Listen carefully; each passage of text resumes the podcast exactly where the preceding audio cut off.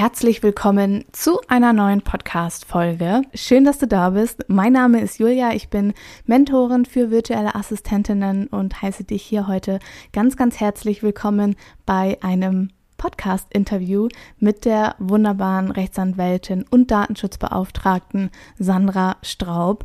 Und Sandra hat sich auf das Thema Arbeitsrecht spezialisiert und ist, wie gesagt, auch Datenschutzbeauftragte und kann uns deshalb selbstverständlich unglaublich gut hier unterstützen und uns die wichtigsten Fragen somit beantworten. Und Sandra ist unter anderem auch ja, Teil meines Mentoringsprogramms Uplift Your Dream, was jetzt ganz bald wieder startet und steht uns da auch mit Rat und Tat ja bei allen rechtlichen und auch Datenschutzdingen Fragen zur Verfügung.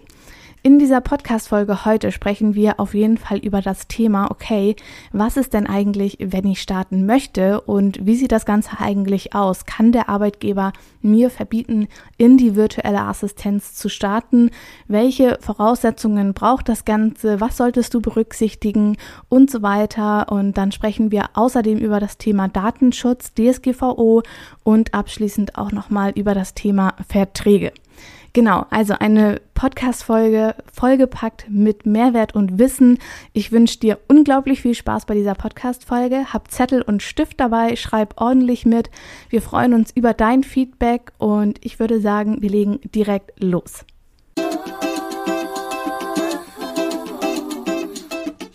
Hey, willkommen. Wird Zeit für eine neue Folge wie a Podcast und noch viel mehr, egal ob neu oder schon dabei. Ich zeige dir die Möglichkeit von Arbeiten und Reisen bei Office Geflüster.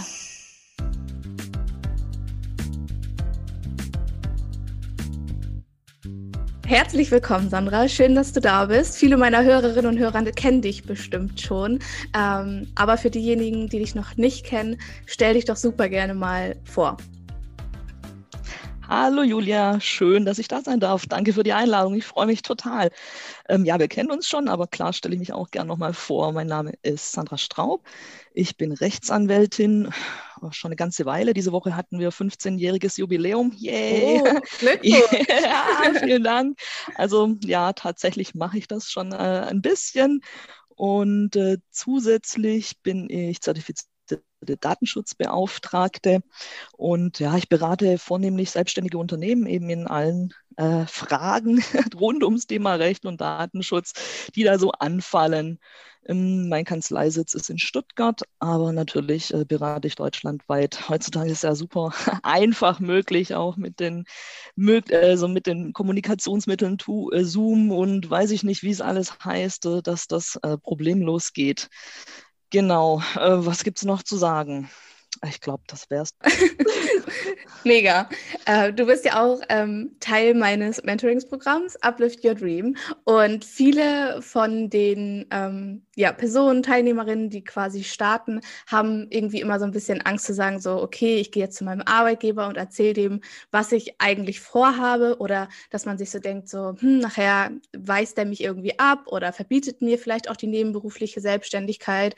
Ähm, dürfen Arbeitgeber eigentlich konkret diese, ja, die, die Selbstständigkeit verbieten oder worauf kann man da vielleicht auch achten? Ja, also absolut. Das ist häufiges Thema. Da habe ich auch schon viele Anfragen bekommen. Ähm, und leider startet jetzt äh, unser Interview mit der typischen Anwaltsantwort, es kommt darauf an. ja, also grundsätzlich ist es so, dass es jedem Arbeitnehmer frei steht, was er außerhalb seiner äh, Arbeitszeit, nämlich in seiner Freizeit tut. Das äh, ergibt sich auch aus dem grundsätzlich garantierten, äh, aus dem verfassungsrechtlich garantierten Grundsatz der Berufsfreiheit.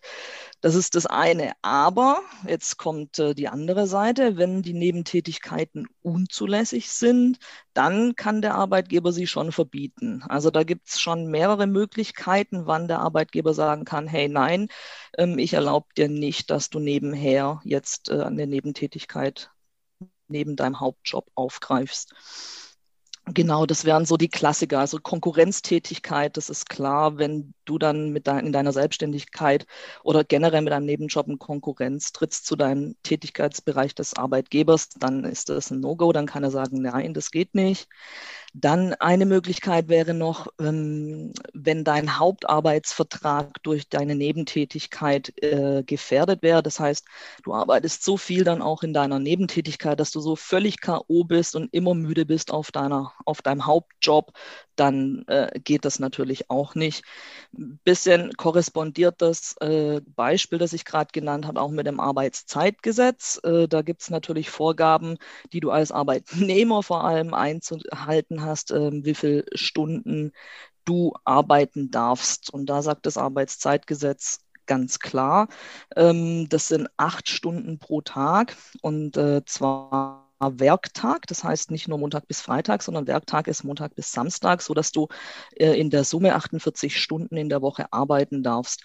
Alles, was darüber hinausgeht, ist eigentlich gesetzlich, äh, sage ich mal, erstmal verboten. Es gibt noch eine Ausnahme, du kannst in einem gewissen Zeitraum auch bis zu 60 Stunden arbeiten, aber das muss dann äh, relativ äh, bald wieder ähm, abgegolten werden, beziehungsweise eben ausgeglichen werden, diese Mehrarbeit. Jetzt ist die äh, Sache, wenn du dich selbstständig machst, dann greift dieses äh, Arbeitszeitgesetz nicht für dich, weil das greift immer nur für Arbeitnehmer. Das heißt, du hast nicht wirklich was mit der Arbeitszeit zu tun, aber wenn du einfach total viel arbeitest als Selbstständiger nebenbei und du eben dann an deine Grenzen kommst, dann bist halt in diesem Bereich wieder Gefährdung des Hauptarbeitsvertrages, so dass es da dann ähm, wahrscheinlich dazu führen wird, dass, dass es zur Unzulässigkeit käme. Ja. Und dann gibt es noch ja, zwei, drei andere Dinge. Äh, Bundesurlaubsgesetz sagt da noch was aus. Das heißt, du darfst während deiner Urlaubszeit, das sind ja auch so Klassiker, ich nehme jetzt Urlaub und arbeite krass zwei, Stunden, äh, zwei Wochen lang voll durch an meinem Business. Der Urlaub ist aber darauf gerichtet, äh, dass du dich erholst. Also der Urlaubszweck darf nicht äh, durch die Erwerbstätigkeit äh, widersprochen werden. Ja.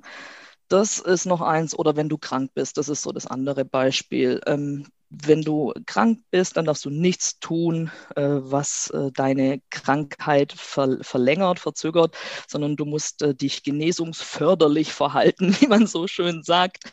Ähm, ja, also das sind so die Punkte, die mal vier, fünf waren es, glaube ich, jetzt, die, äh, die zu einer Unzulässigkeit der Nebentätigkeit führen können. Und da kann dann der Arbeitgeber sagen, hey, nee, ich genehmige dir jetzt die Nebentätigkeit nicht. Ähm, vielleicht noch kurz anzumerken, was passiert, wenn du trotzdem entscheidest, hey, I don't care, ich mache es trotzdem, dann ähm, kann es sein, äh, dass der Arbeitgeber dich abmahnt äh, oder dich eventuell auch kündigen kann, je nachdem, wie stark der Verstoß ist, sage ich mal. Ja, das waren jetzt natürlich mega viele spannende Punkte. Ähm, ich würde ganz gerne auf zwei Punkte noch mal ein bisschen näher eingehen. Und zwar zum einen hast du natürlich gesagt, das Thema Konkurrenz. Bezieht sich das jetzt beispielsweise nur auf die direkte Konkurrenz? Also wenn ich jetzt beispielsweise sage, ähm, keine Ahnung, ich unterstütze eine Bäckerei und würde dann zu einer anderen Bäckerei gehen. Also muss es quasi auch irgendwo die gleiche Branche sein? Oder geht es wirklich auch darum, okay, ich mache äh, oder ich bin Bürokauffrau in irgendeinem Unternehmen und biete jetzt beispielsweise als virtuelle Assistentin Backoffice an. Genau. Ähm, genau. Ich verstehe, was du meinst. Ähm, absolut der erstere Fall. Also du darfst natürlich nicht für deine direkt, also für die direkten Konkurrenten deines Arbeitgebers tätig werden. Also ich meine, wie gesagt, ich komme aus Stuttgart. Äh, dann würde ich sagen, äh, ich arbeite bei Daimler, dann darf ich nicht für Porsche äh, als Selbstständige tätig werden, in demselben Bereich auch. Anders wiederum, wenn ich bei Daimler ähm, am Band arbeiten würde und bei Porsche würde ich dann keine Ahnung, Buchhaltungstätigkeiten machen. Ja, trotzdem, also auch da ist schwierig, weil die beiden Unternehmen eben in Konkurrenz stehen. Ähm, aber ähm, ja, also es bezieht sich auch auf die Tätigkeit, also erst auf die Unternehmen, aber auch auf die Tätigkeit, die du ausübst, klar. Oder du bist als äh, bei einem Dienstleistungsunternehmen äh, angestellt, die die gerade solche Backoffice-Geschichten, also externe Büro-Office, äh, Büroservice-Dienstleistungen äh, anbieten, dann würde es schwierig werden, wenn du dich als VA äh, mit, mit, dem mit denselben Tätigkeiten äh, selbstständig machst. ja, okay, das steht natürlich direkt ja. in Konkurrenz. Da stehst du ja selber als VA mit dem äh, genau, Unternehmen ja auch genau. in Konkurrenz. Also so, so ist es zu verstehen. Ja, Ja, okay. Und der zweite Punkt, das fand ich auch super spannend, das wusste ich tatsächlich selber auch gar nicht so, ähm, dass du gesagt hast, im Urlaub ähm, darf der Urlaub durch den, also durch den Arbeitnehmer natürlich nicht gefährdet werden und man darf in der Zeit ja nicht am Business arbeiten, beziehungsweise nicht so intensiv, dass man dadurch eingeschränkt wird und den Urlaub quasi nicht ähm, zur Erholung nutzen kann? Ja, genau. Also das ist, wenn du, wie gesagt, dieses Beispiel, du arbeitest zwölf, äh, zwei Wochen lang, du nimmst dir Urlaub von deinem Hauptjob, arbeitest zwei Wochen lang äh, 24 Stunden, 24 Stunden durch, um dein Business äh, auf Vordermann zu bringen oder zu starten oder wie auch immer und kommst dann nach den zwei Wochen Urlaub eigentlich zurück zu deinem Arbeitgeber und bist so erledigt, dass du halt äh, direkt mal krank wirst zum Beispiel. Ja, also das geht nicht. Ähm, es ist aber auch nicht pauschal verboten, während deiner Urlaubszeit zu arbeiten. Also so ist es auch nicht. Ja, es muss halt ah. im Verhältnis sein, sage ich mal. Ja. Der Erholungszweck darf, äh, darf nicht gefährdet sein ähm, ich meine, für manche ist ja auch Arbeiterholung, wer weiß. Also Arbeit am, am eigenen Business. Ähm, ja, das ist ein bisschen so lang solange deine Gesundheit und äh, deine Familie, sage ich mal, das auch mitmacht, das sind ja noch andere Faktoren, die da mit reinspielen. Also deswegen auch in Bezug auf das Arbeitszeitgesetz, dass es nicht anwendbar ist. Äh, okay, das heißt, du kannst theoretisch als Selbstständiger 24-7 arbeiten, aber da, also da kommt keiner, keine Behörde oder wie auch immer und gibt dir dann ein Bußgeld, aber du wirst es halt wahrscheinlich äh, auf anderem Wege dann äh, bezahlen müssen. Merken. Ja, genau. Ja, definitiv. Und äh, wo du gerade auch nochmal Arbeitszeit gesagt hast, da hattest du ja erzählt, ähm, dass eine bestimmte Grenze von Stunden im Arbeit, also im Arbeitsverhältnis nicht überschritten werden dürfen, aber das greift dann quasi nicht auf die, auf die Selbstständigkeit über. Das bedeutet, wenn jemand Vollzeit arbeitet, acht Stunden, dürfte er danach trotzdem noch drei Stunden als VA arbeiten, beispielsweise. Selbstständig ja. Genau, die, äh, ja. das Arbeitszeitgesetz rechnet nur äh, Arbeitnehmertätigkeiten zusammen. Also wenn du jetzt äh, ne, als Nebentätigkeit angestellt wärst noch, dann würde das zusammengerechnet werden, dann müsste man diese 48 Wochenstunden sozusagen äh, beachten. Ja. Ja, ja, okay. Cool. Da haben wir auf jeden Fall schon mal eine Menge jo. geklärt. dann hatte ich ja bei Instagram in meiner Story einen Fragesticker mit äh, eingefügt, falls jemand Fragen an dich hat. Und eine Frage war unter anderem, welche fünf äh, Schritte man bei der Gründung, sage ich jetzt mal, irgendwie auf jeden Fall berücksichtigen sollte. Also was sollte man auf gar keinen Fall äh, vergessen oder ja, missachten? Oh, schwierig, schwierig, schwierig. Okay, schauen wir mal, ob wir fünf jetzt äh, zusammenkriegen. Also bestimmt, es gibt natürlich viel mehr als fünf, aber okay, lass uns starten. Dann äh, fangen wir an mit erstens, mh, hm, Nebentätigkeit, also was wir gerade gesagt haben, check das vorher ab. Tatsächlich, wenn du äh, als wenn du nebenberuflich starten möchtest, check das ab, was da in deinem Arbeitsvertrag steht. Ja, also auch wenn ich gerade gesagt habe, äh, dass der Arbeitgeber die Nebentätigkeit nicht grundsätzlich verbieten darf. Musst du aber natürlich gucken, ob es unzulässig sein könnte. Das musst du auf jeden Fall abklären, was da in deinem äh, Arbeitsvertrag steht. Oder manchmal gibt es auch Regelungen im Tarifvertrag dazu. Also einfach in dem ersten Schritt den Arbeitsvertrag rausholen, nachschauen, gibt es, also meistens heißt die Überschrift dann auch Nebentätigkeit oder sowas, äh, nachschauen, ob überhaupt sowas drinsteht und wenn was da drin steht, da gibt es verschiedene Klauseln. Ähm, da gibt es eine Klausel, die da zum Beispiel heißt, während der Dauer des Arbeitsverhältnisses ist jede entgeltliche oder unentgeltliche Nebenbeschäftigung unzulässig. Wenn sowas drinsteht, dann don't worry, weil diese Klausel ist äh, un, äh, unwirksam, ja, weil die benachteiligt den Arbeitnehmer einfach äh, zu sehr. Dann gibt es aber auch noch die Formulierung, dass Nebentätigkeiten bedürfen der vorherigen Zustimmung des Arbeitgebers. Ähm, da ist es schon kritischer. Äh, aber auch da fehlt praktisch die, die Folge, wann, wann genehmigt er mir das äh, oder wann muss der Arbeitgeber mir das genehmigen. Sowas ist nicht drin, sodass auch die Klausel eher als unwirksam erachtet werden würde. Mm, und die beste Formulierung aus Arbeitgebersicht natürlich äh, ist, ähm, ist so eine Kombination, sage ich mal. Da steht dann drin wie entgeltliche selbstständige Nebentätigkeiten, ähm, sind dem Arbeitgeber anzuzeigen und bedürfen seiner vorherigen Zustimmung. Und die Genehmigung ist zu erteilen, wenn berechtigte Interessen des Arbeitgebers nicht entgegenstehen. Das ist genau diese Kombination. Wenn diese Klausel drin ist, dann ist es so, dass du auf jeden Fall anzeigen musst, wenn du eine Nebentätigkeit äh, beginnst. Und äh, der Arbeitgeber muss sie dir eigentlich genehmigen, außer es sind eben diese, äh, er könnte argumentieren, dass diese Fälle vorliegen. Genau. Und dann würde ich auch schauen, dass ich diese Genehmigung vom Arbeitgeber auf jeden Fall schriftlich bekomme. Ähm, ja, ist immer, immer sicherer, wenn du halt was in der Hand hast, schwarz auf weiß, äh, dass, dass er es erlaubt hat. So, das war der erste Punkt. Also, ob die Nebentätigkeit zulässig ist, ob das geht. Dann zweiter Punkt, klar, bei einem Start Gewerbeanmeldung das ist äh, ja das super basic. Ich meine, es wird wahrscheinlich auch ganz am Anfang äh, von deinem Uplift Your Dream Kurs ein Thema sein. Ähm, klar, ja. äh, wenn man sich selbstständig macht, sollte man das auch offiziell machen und richtig machen. Dann als drittens oder als dritte dritter Schritt, also ich weiß jetzt nicht, ob das so alles der Reihenfolge nach richtig ist, aber so, das sind so die Punkte jedenfalls mal, über die man sich Gedanken machen sollte. Dann würde ich sagen, nämlich als drittens ist das Thema Finanzen. Und zwar zum einen tatsächlich, äh, wenn man ein Gewerbe anmeldet, bekommt man auch relativ schnell vom Finanzamt Post und äh, einen steuerlichen Erfassungsbogen.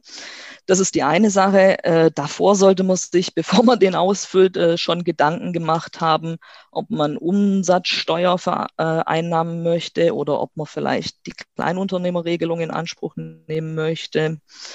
Das sind so die, die Sachen im Zusammenhang mit Finanzamt.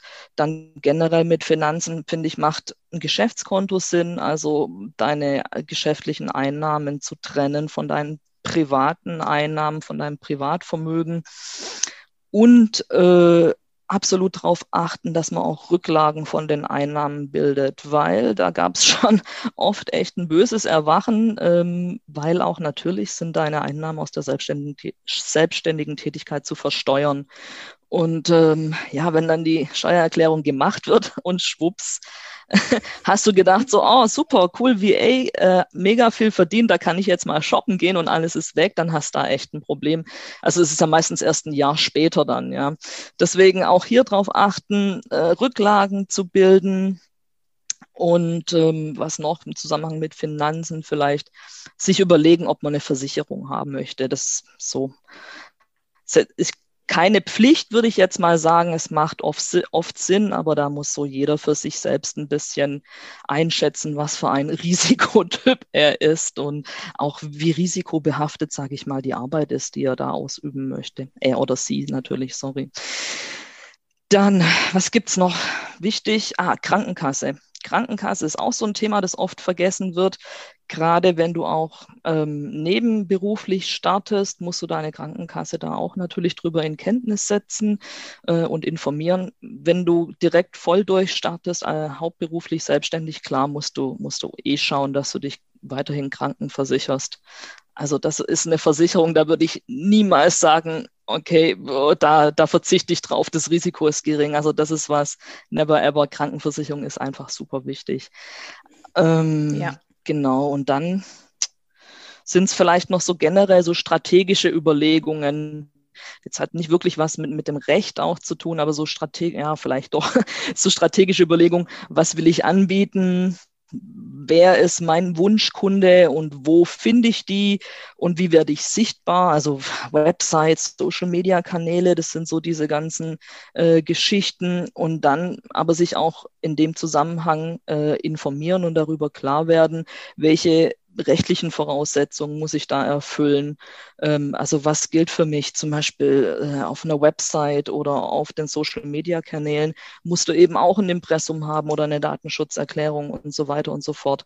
Oder äh, wenn du Bilder verwendest, dass du halt aufs Urhebergesetz, äh, Urheberrechtsgesetz äh, schaust und ja, solche Geschichten. Also, dass man sich einfach informiert und jetzt nicht so, ah, ich cool, ich habe das gesehen, da macht jemand VA, das hört sich voll gut an, da kann ich bestimmt super viel verdienen und starte jetzt durch, sondern halt einfach ein bisschen reflektiert zu sein. Ja, was aber eigentlich ja auch normal sein sollte, wenn man in die Selbstständigkeit geht. Ja. Das, das waren, glaube ich, die, die paar Punkte, die mir jetzt so in den Kopf kommen, die man auf jeden, jeden, jeden Fall mal durchdenken sollte, bevor man startet. Ja, definitiv. Und du hast gerade so schön äh, auch Social Media und das Thema Website angesprochen und ähm, da natürlich auch mit dem Bezug auf Datenschutzerklärung und Impressum. Wollen wir oder mögen wir da einmal einsteigen ähm, zum Thema Datenschutz? Was ist eigentlich Datenschutz oder was regelt vielleicht auch die, die DSGVO? Mhm. Ja, sehr gern, klar. Ist ja auch eines meiner Kernthemen. Ähm, ja. Äh, was regelt der Datenschutz? Ähm, ja, der Datenschutz an sich ist so der Schutz des Einzelnen ähm, vor Beeinträchtigung seiner Privatsphäre, sage ich mal, durch unbefugte Verarbeitung von personenbezogenen Daten. So, so könnte man das als Definition, sage ich mal, um, umgrenzen. Jetzt ähm, wird oft verwechselt, und das, das höre ich auch ganz oft, da kommt so die Frage, ähm, was ist der Unterschied denn zwischen Datenschutz und Geheimhaltungsvereinbarung? Ja, also beim Datenschutz geht es tatsächlich um personenbezogene Daten, also um also um die Verarbeitung von personenbezogenen Daten, um alles, das eine Person, eine natürliche Person identifiziert oder identifizierbar macht, also klassisch wie Name, Adresse, Telefonnummer, ähm, aber auch andere Sachen wie zum Beispiel Kfz-Kennzeichen, wo halt nur mittelbar auf eine natürliche Person dann zurückzuführen ist äh, oder die IP-Adresse, ja, das sind alles auch personenbezogene Daten. Wohingegen bei einer Geheimhaltungsvereinbarung, da geht es um den Schutz von vertraulichen Informationen, so, so wie von Geschäftsgeheimnissen, ja, so in die Richtung. Also da muss man schon differenzieren. Und ähm, der Datenschutz, ja, äh, das, das Stichwort, das überall ja nach wie vor rumschwirrt, ist die DSGVO, die Datenschutzgrundverordnung. Ähm, ja, die, das ist eine europäische Verordnung, das heißt, die gilt unmittelbar in allen europäischen äh, Mitgliedstaaten. Oft haben Mitgliedstaaten auch noch eigene Gesetze, in Deutschland zum Beispiel das äh, Bundesdatenschutzgesetz. Das ergänzt aber nur die äh, DSGVO, also die gilt auch. Und ähm, in der DSGVO selbst sind eben die Rechte und Pflichten der Betroffenen und Verantwortlichen geregelt. Also die Datenschutzgrundsätze oder ähm, wann brauche ich einen Datenschutzbeauftragten? Welche Pflichten habe ich? Muss ich ein Verfahrensverzeichnis führen? Muss ich eine äh, Folgeabschätzung machen und, und, und. Also diese ganzen Vorgaben, die im Zusammenhang mit dem Datenschutz zu beachten sind, finden sich in der DSGVO ergänzt durch das Bund Bundesdatenschutzgesetz bei uns. Ja, ja, ein sehr, sehr umfassendes Thema. Puh, ja, absolut. ja. Was ich auch äh, super spannend finden würde, ist, da kursierte ja auch eine Zeit lang ganz, ganz viel, ich sag mal in Anführungsstriche, Unruhe, so bei den Themen bezüglich ähm, der Tools, wenn diese aus Drittländer beispielsweise gekommen sind. Ähm, gibt es da so Anhaltspunkte, wo man sich quasi irgendwie orientieren kann, okay, das ist konform, das ist nicht konform, worauf muss ich da vielleicht halt auch achten? Ja, also auch nicht nur der, nicht nur bezüglich der Tools, sondern auch äh, tatsächlich in, in dem Grundkonstrukt, sage ich jetzt mal, äh, VA und Auftraggeber. Also das ist dasselbe Verhältnis, das da zugrunde liegt. Ja, ich will es vielleicht mal kurz äh, skizzieren. Und zwar äh, wird, wird eine VA äh, im Auftrag äh, ihres Kunden tätig. Ja, also da gibt es eine oder kann im Auftrag ihres Kunden tätig werden und ähm, zum Beispiel vom Kunden erhobene personenbezogene Daten von dessen Kunden zum Beispiel wiederum verarbeiten. Das ist der das typische Beispiel, wenn die VA zum Beispiel Rechnungen schreibt für ihren Auftraggeber. Da kommt sie dann mit den Kunden oder mit den personenbezogenen Daten des Kunden äh, Kunden, Kunden äh, in Berührung und verarbeitet die. Und äh, da braucht es einen Auftragsverarbeitungsvertrag. Also immer wenn im Auftrag äh, Daten verarbeitet werden, dann brauchst du dafür auch eine Rechtsgrundlage. Eigentlich äh, hat nämlich nur der Kunde selbst, der bei seinen Kunden ja die Daten erhebt, der braucht diese Rechtsgrundlage. Ähm, warum er diese Daten erhebt, also für welche Zwecke. Mhm. Und damit er diese, diese Aufgaben an die VA weiter delegieren kann, äh, braucht es in dem Verhältnis dann auch wieder eine Rechtsgrundlage und das ist eben dieser AVV. Und genau ähnlich verhält es sich mit den Tools. Im Endeffekt äh, packst du ja da Daten rein, deine, deine Kundendaten und diese Tool-Anbieter äh, verarbeiten die ja für dich. Ja, also Newsletter ist ja der, der Klassiker irgendwie, ja, Newsletter-Tool. Und ähm, dann braucht es also einmal dieses, äh, die, diesen AVV, das ist wichtig. Und weil du jetzt die, die Drittstaaten angesprochen hattest, das ist leider so, dass äh, in diesem virtuellen Businessraum, wo wir uns eben befinden, ganz viele äh, Tools aus, aus USA kommen. Ja, die sind da natürlich schon viel weiter und ähm, ja, ist, ist leider so. Und ähm, letztes Jahr, äh, es gab ein Abkommen mit den USA, deshalb war es bis letztes Jahr kein Problem, diesen Datenaustausch zu haben. Seit letztem Jahr ähm, wurde allerdings das Privacy Shield äh, für ungültig erklärt und ab dem Zeitpunkt gab es eben Probleme. Und zwar hast du dann nämlich diese Rechtsgrundlage in ein Drittland nicht mehr äh, gehabt. Ähm, es gibt es aktuell äh, immer noch nicht richtig, noch nicht wirklich. Also es betrifft auch nicht nur die USA. Wenn du es gehört hast, in, ähm, durch den Brexit äh, ist natürlich UK dann auch erstmal genau in dasselbe Fahrwasser gekommen. Ja. Ähm, aber die haben jetzt Ende Juni, glaube ich, noch kurz vor knapp so ein, so ein Abkommen wieder abgeschlossen, sodass auch der Datentransfer äh, nach UK weiterhin der DSGVO entspricht und alles fein ist. Ähm, was du machen solltest, ist, schau immer, wo diese Tools angesiedelt sind. Also verwende am, natürlich ist der Ratschlag, verwende am besten europäische oder deutsche. Ja, das ist natürlich der Ratschlag schlechthin, weil dann hast du diese ganze Thematik nicht ähm, mit dem Drittstaat. Wenn du dann dazu kommst und sagst, hey, pff, es gibt hier aber nichts oder kein Anbieter, der, der das kann, was ich brauche, also kein europäischer Anbieter, der das kann, was ich brauche, dann musst du dir die Gedanken machen, okay, welches Risiko ist, geht damit einher, dass ich die Daten in ein Drittland äh, transferiere. Da gibt's dann äh, besondere eben äh, Informationspflichten, wo du eben deine Kunden oder äh, Nutzer dann darauf hinweisen musst. Und ja, also das ist ein ganz ziemlich komplexes Thema. Ähm, das, das kann man leider nicht so mit ein, zwei, drei Sätzen jetzt hier abtun. Aber wichtig ist, dass wenn du solche Tools verwendest, schau, dass es ein AVV gibt und schau, was auf jeden Fall sein muss, dass du in deiner Datenschutzerklärung darüber äh, informierst und auch genau äh, informierst, wenn es sich um Transfer in ein Drittland handelt, welche Risiken damit verbunden sein könnten für deine Kunden. Ja, AVV ähm, zum Thema Verträge nochmal. Ähm, eine Community-Frage, die da auch eingekommen oder ja reingekommen war, ist, wenn ein AVV in einer Zusammenarbeit befristet ist, beispielsweise, also wenn man sagt, wir arbeiten bis zum, keine Ahnung, bis Ende 2021 zusammen und sie entscheiden sich aber dann darüber hinaus, muss dann ein neuer AVV aufgesetzt werden oder würde es auch reichen, wenn man quasi irgendwie einen Nachtrag macht, eine Ergänzung macht, ein weiteres Schreiben aufsetzt, dass der Vertrag quasi weiterhin besteht?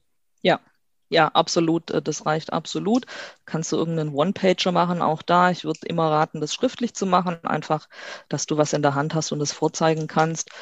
Ähm, eine, eine Ergänzungsvereinbarung zu dem AVV. Also das ist eigentlich in allen Vertragsverhältnissen möglich, dass man das über äh, über eine schriftliche Ergänzung, meistens weil die Vorgaben in den Verträgen selbst lauten, dass Änderungen nur schriftlich erfolgen können und Änderungen oder Ergänzungen.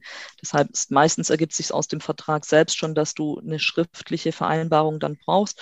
Und da würde ich äh, referenzieren auf diesen ursprünglichen Hauptvertrag ähm, und, und reinschreiben, dass sich die Parteien darüber einig sind, dass das äh, Vertragsverhältnis bis zum weiterläuft oder unbefristet weiterläuft und mit, keine Ahnung, äh, vier Wochen zum Monatsende gekündigt wird oder so. Also da ist man ja dann frei, sage ich mal, wie man, wie man die Regelungen trifft. Aber da braucht er nicht wieder den Vertrag von ganz vorne auszufüllen. Genau. Ja, ja. Du unterstützt uns da ja auch äh, im Bereich Verträge.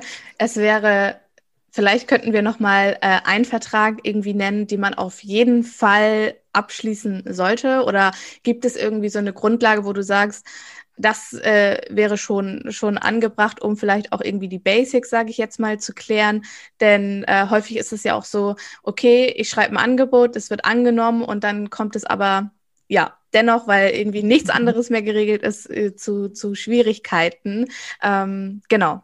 Ja, die, die Tatsache, dass ein Angebot geschrieben wird, ist schon mal super. Oft äh, ist es auch so, dass man telefoniert und sagt, puh, okay, ich mache das. Oder wenn der Auftraggeber sagt, äh, mach das und du kriegst das.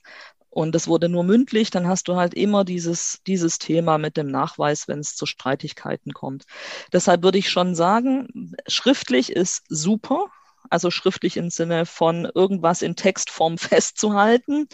Ähm, es macht für mich Sinn, diese ganzen Eckdaten natürlich äh, festzuhalten klar, die Auftraggeber und Auftragnehmer ist klar. Das ist ähm, dann, was soll gemacht werden? Das ist auch oft wirklich Streitpunkt dann, wenn es dann mal so kommt, dass das Verhältnis zerrüttet ist, dann streitet man sich über, kannst du dir gar nicht vorstellen, über was man sich da alles streiten kann. Ich finde es manchmal selbst auch echt unfassbar.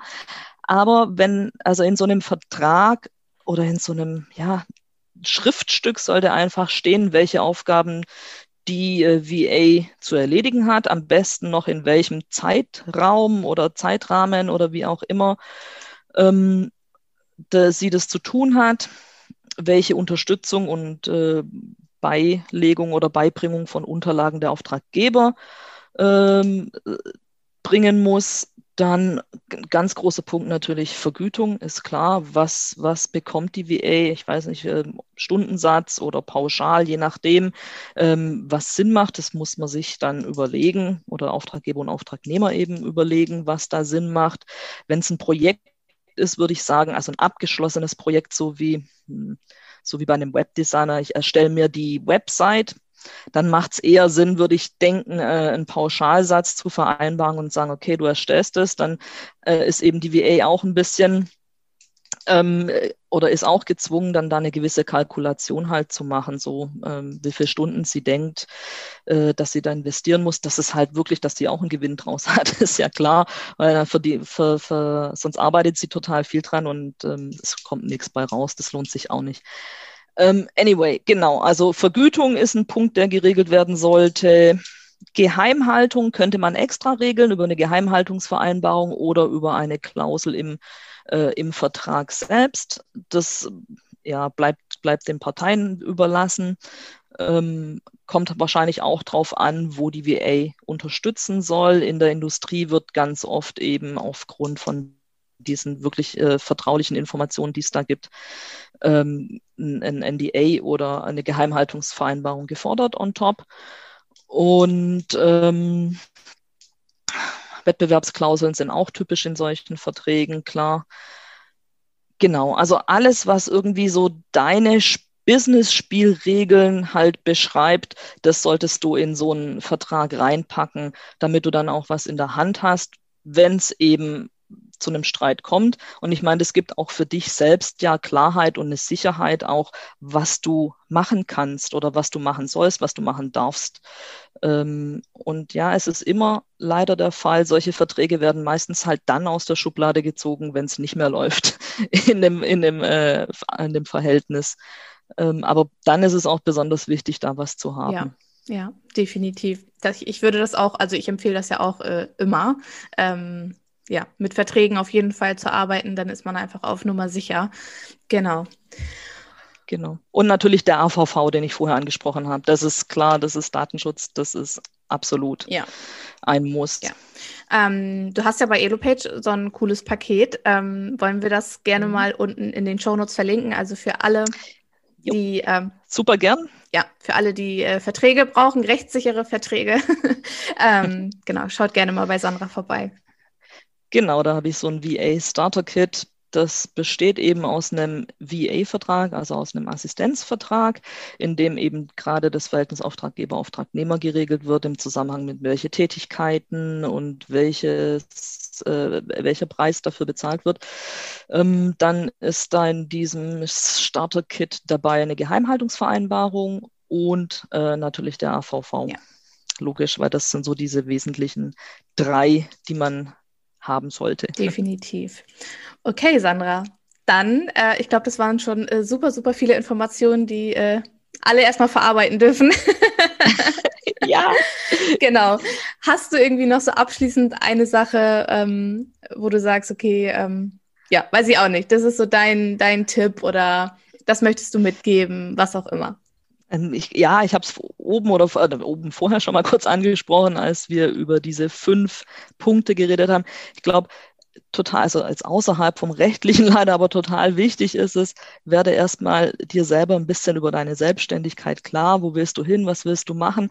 Also finde erstmal für dich diese, vielleicht die, auch diese Motivation, die zugrunde liegt. Und wenn, wenn du da Klarheit hast, dann folgt der Rest fast, fast von allein, würde ich mal sagen. Aber dann weißt du einfach, wo du hingehst, in welche Richtung und äh, guckst nicht rechts und links und äh, kriegst so viel mit und denkst so, oh, das muss ich noch, das muss ich noch, das muss ich noch, weil so ist es eigentlich nicht, sondern wenn du wirklich klar bist in dem, was du willst, wo du hin willst, dann ist es auch natürlich einfach zu sagen, okay, dann musst du das haben, dann musst du das haben, also auch rechtlich gesehen dann. Deswegen macht euch wirklich gute Gedanken im Vorfeld. Das macht es für hinten raus viel einfacher. Ja. ja. Ich sage auch immer, Klarheit ist der erste Schritt. Das, und dann wird sich alles äh, irgendwie fügen und die Wege ja. zeigen sich von, von ganz allein manchmal. Ja, genau. Der Nebel lichtet sich dann und du weißt einfach, ah, okay, cool, das ist also das, was ich mache. Das heißt, ich brauche äh, hier einen Vertrag oder ich brauche dieses Tool und so weiter. Also das ergibt sich dann einfach, wie dass man panisch anderen also auf andere Accounts oder auf andere äh, Mitbewerber schauen und sagen, oh, was macht der oder die? Und äh, das ist einfach nicht die Lösung, weil da wirst du nie, da hast du einfach immer nur Panik und, und hechelst jemandem hinterher, aber bist nie du selbst und das ist immer schlecht fürs Business. Also da kannst du auch nichts, also nichts und niemandem dann gerecht werden, absolut. Ja sehr, sehr schöne Worte zum Abschluss.